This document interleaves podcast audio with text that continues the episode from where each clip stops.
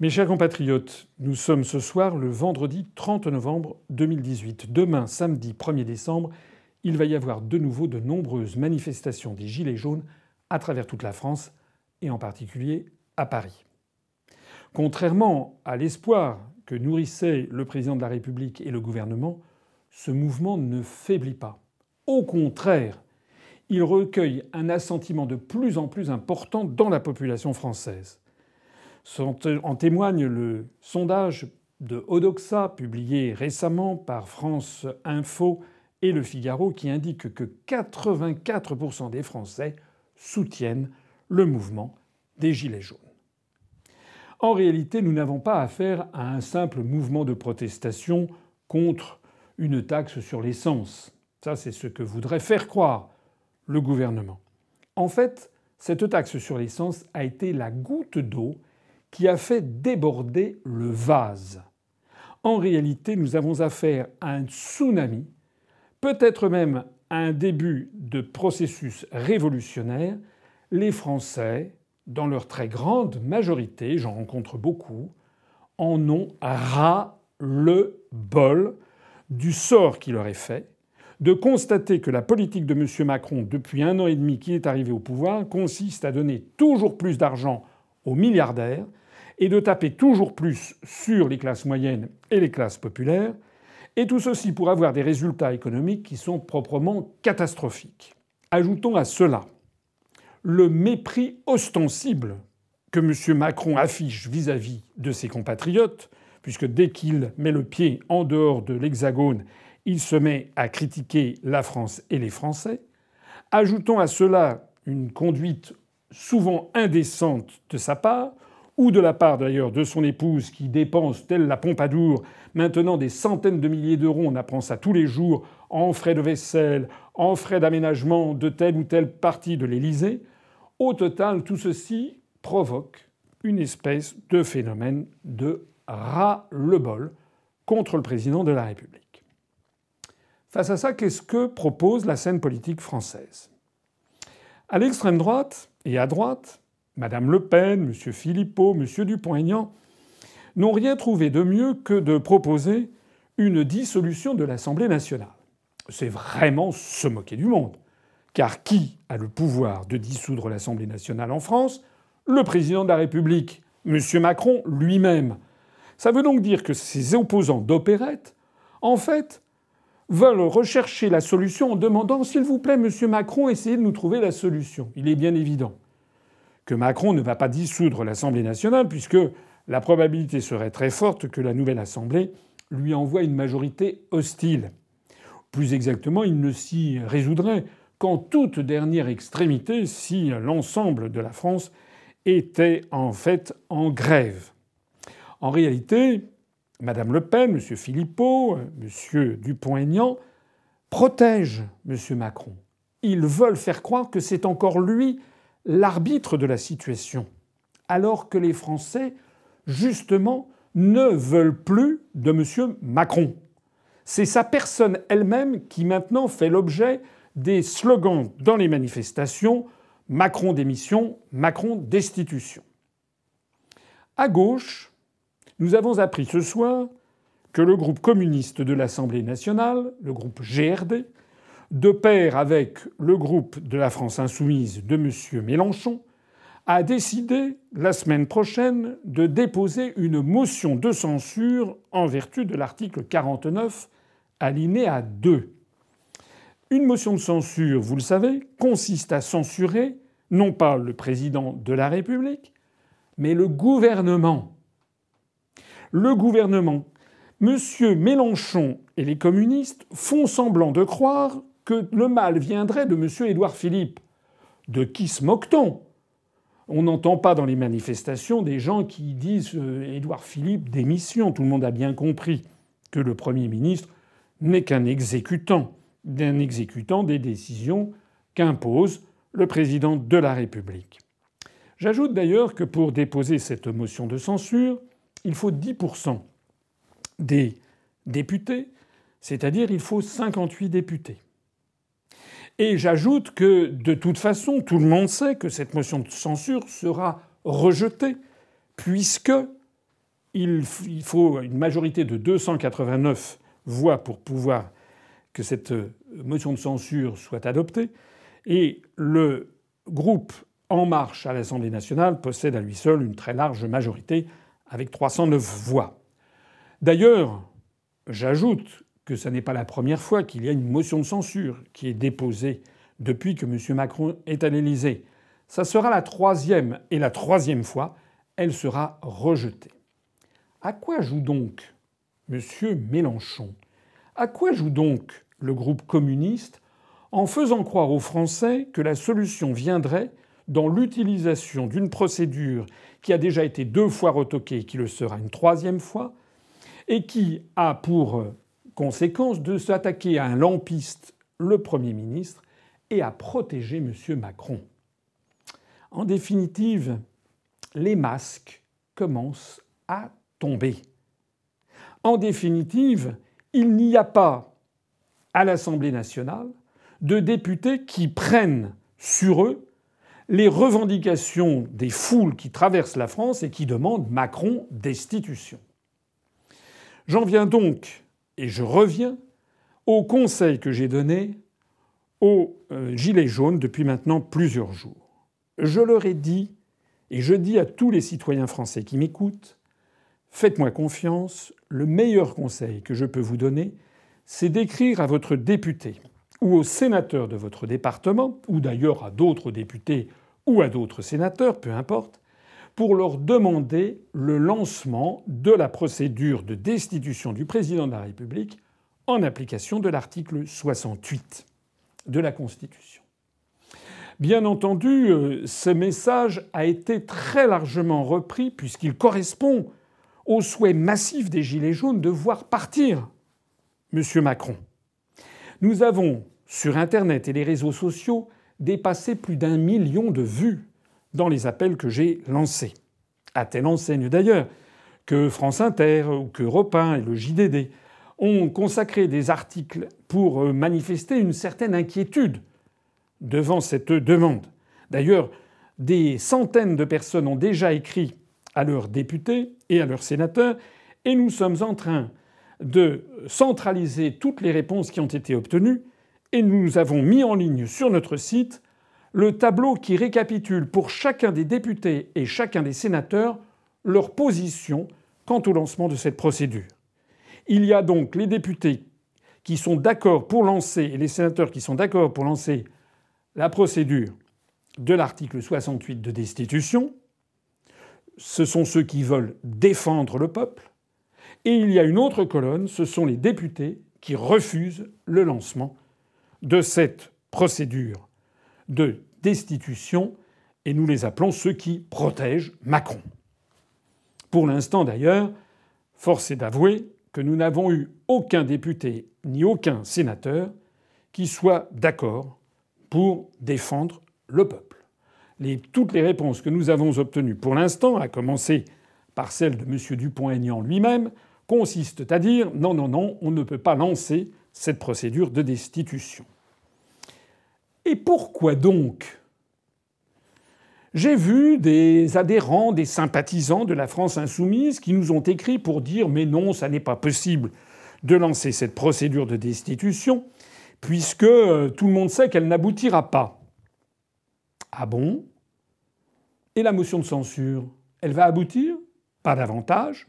Alors pourquoi France insoumise lance-t-elle la motion de censure? Pourquoi Mélenchon lance-t-il une motion de censure qui vise Monsieur Édouard Philippe Et pourquoi M. Mélenchon et France Insoumise et le groupe communiste refusent-ils de lancer la procédure de destitution de M. Macron? Parce que quitte à faire, si les deux opérations sont vouées l'une et l'autre à l'échec, eh bien autant faire les deux, ou autant faire celle de la destitution, puisque je rappelle que la procédure prévue par l'article 49 alinéa 2 de censure du gouvernement a déjà été faite deux fois depuis que M. Macron est à l'Élysée. Une fois par la droite, une fois par la gauche, et dans les deux cas, elle s'est soldée par un rejet par la majorité. Donc M. Mélenchon et les communistes, pour une troisième fois, vont relancer cette motion de censure. Il s'agit en fait de noyer le poisson. Il s'agit en fait comme l'extrême droite et la droite, il s'agit en fait de protéger Macron. Mais pourquoi veulent-ils protéger Macron? Moi, je vous conseille de poursuivre, de poursuivre dans les demandes. Je vous conseille de vous renseigner et nous avons mis en ligne sur notre site un très gros dossier qui explique toutes les raisons pour lesquelles nous devons absolument demander aux députés et aux sénateurs de lancer cette procédure de destitution. N'écoutez pas les bobards qui vous sont racontés. N'écoutez pas ceux qui vous expliquent que cette procédure de destitution ne pourrait pas s'appliquer dans ce cas-là qu'elle ne concernerait. J'ai vu que M. Yves Luchet, professeur de droit constitutionnel à Aix-en-Provence, a expliqué que l'on ne pourrait utiliser cette procédure de destitution que dans le cas où le président de la République euh, en fait, euh, euh, tabasserait son épouse. Voilà, on imagine M. Macron en train de donner des, gifles à, à Mme Trogneux. Mais de qui se moque-t-on? Si on lit précisément ce qu'est la procédure de destitution, ça commence d'abord et avant tout par 58 députés, exactement comme pour la motion de censure, qui transmettent au bureau de l'Assemblée nationale une liste de manquements du président de la République à ses devoirs manifestement incompatibles avec l'exercice de son mandat. C'est la formulation qui a été retenue par le législateur constituant dans l'article 68. Certains veulent faire croire que ce manquement à ses devoirs manifestement incompatibles avec l'exercice de son mandat euh, se focaliserait sur, par exemple, je le disais à l'instant, les voies de fait ou, des actes de droit pénal. Et pourquoi donc Les devoirs du président de la République sont codifiés par la Constitution, notamment l'article 5. Le président de la République veille au respect de la Constitution. C'est son devoir. Le président de la République est le garant de l'intégrité du territoire, est le garant de l'unité nationale, il est le garant du respect des traités. Ce sont ses devoirs. Donc lorsqu'il est question de manquement à ses devoirs, c'est bien de ça qu'il s'agit. Et je vous prie de me croire. Le document que nous avons mis en ligne, que vous pouvez diffuser le plus largement possible, est un, est un document qui, du point de vue juridique, est extrêmement solide. Allez le lire, allez le diffuser. Vous pourrez d'ailleurs constater, à sa lecture, que la France est une démocratie parmi d'autres, que les procédures de destitution existent dans toutes les grandes démocraties, et que, au cours des années récentes, ces procédures de destitution, qui correspondent d'ailleurs assez souvent à ce qui existe en France, ont été lancées par l'opposition et ont parfois débouché sur la destitution du président de la République. Je pense en particulier à la destitution de la présidente du Brésil, Madame Dilma Rousseff, en 2016, qui a été destituée parce qu'il y avait depuis un an et demi des larges manifestations de rue de gens qui protestaient contre sa politique économique et sociale. Eh bien, Madame Rousseff, après un long cheminement, a été destituée par le Sénat de Brasilia au motif qu'elle avait violé la Constitution. Je rappelle que la présidente Park Geun-hye, la présidente de la République de Corée du Sud, a été destituée de ses fonctions de chef de l'État également par les parlementaires au motif qu'elle qu'elle avait non seulement violé la Constitution, mais qu'elle avait participé à des actions de corruption. Je rappelle qu'aux États-Unis d'Amérique, les procédures d'impeachment sont relativement banalisées. C'est parce que, en 1974, la procédure de destitution prévue, dite impeachment, allait être lancée contre lui de façon certaine, que le président Nixon a préféré jeter l'éponge et démissionner dans le cadre de l'affaire du Watergate. Et pourquoi d'ailleurs était-il attaqué? Parce qu'il avait parjuré, il avait violé la Constitution des États-Unis d'Amérique. Je rappelle qu'au moment de l'affaire Monica Lewinsky, M. Bill Clinton, le président Clinton, a fait l'objet lui aussi d'une procédure de destitution et qui s'est arrêtée en route puisque finalement les juges ne sont pas allés jusqu'au bout, les parlementaires. Il ne s'agissait d'ailleurs pas d'une histoire de meurtre, il s'agissait là aussi du fait que le président Clinton avait en fait parjuré, ce qui est un crime au regard des institutions américaines. En d'autres termes, et je voudrais ici répondre à l'argument que j'ai vu ici ou là, où l'on nous dit mais vous exagérez, on ne peut pas utiliser la procédure de destitution contre M. Macron au motif qu'il y a une politique qui ne vous plaît pas et au motif qu'il nous aurait voulu imposer une taxe sur les produits pétroliers. Mais nous ne sommes pas débiles, ça n'est absolument pas notre position. Nous ne demandons pas la destitution du président de la République parce qu'il veut imposer une taxe sur les produits pétroliers. Nous demandons la destitution du président de la République parce que nous avons dressé la liste qui fait l'objet de ce qu'on appelle une proposition de résolution qui doit être déposée par 58 députés au bureau de l'Assemblée nationale, une liste de dix manquements aux devoirs du président de la République manifestement incompatibles avec l'exercice de son mandat. Ces dix manquements, ce sont dix violations de la Constitution française. Parce que ça n'est pas vrai qu'un président de la République a le droit de faire toutes les politiques. Bien sûr, il y a une large latitude d'action pour le président de la République. Mais tout président de la République doit quand même d'abord et avant tout respecter notre loi fondamentale, c'est-à-dire notre Constitution, en particulier l'intégrité du territoire, en particulier le fait que la France est une république sociale, en particulier le fait qu'il doit protéger l'indépendance nationale. Allez regarder notre document, faites-le circuler et vous verrez que nous sommes les seuls vrais opposants à M. Macron.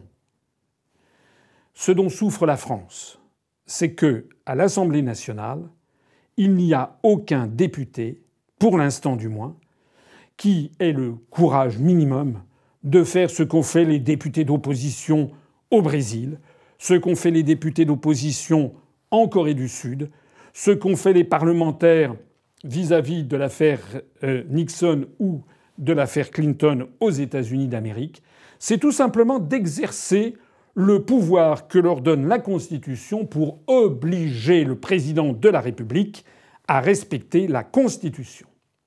Vous me permettrez de terminer en attirant l'attention de toutes celles et tous ceux qui me font confiance et qui veulent bien écouter mes analyses, sur le fait qu'il est quand même inimaginable de voir M. Mélenchon nous expliquer à longueur de journée que la Ve République aurait tous les défauts du monde, qu'elle imposerait des dérives monarchiques. M. Mélenchon prétend nous proposer une sixième République. Mais lorsque nous demandons à M. Mélenchon de se saisir de l'article 68 de l'actuelle Constitution qui permet la destitution du président de la République lorsque il se livre justement à des dérives monarchiques, manifestement incompatibles avec l'exercice du mandat de président de la République, eh bien M. Mélenchon, d'un seul coup, comme on l'avait vu à Marseille, se met à quatre pattes devant M. Macron.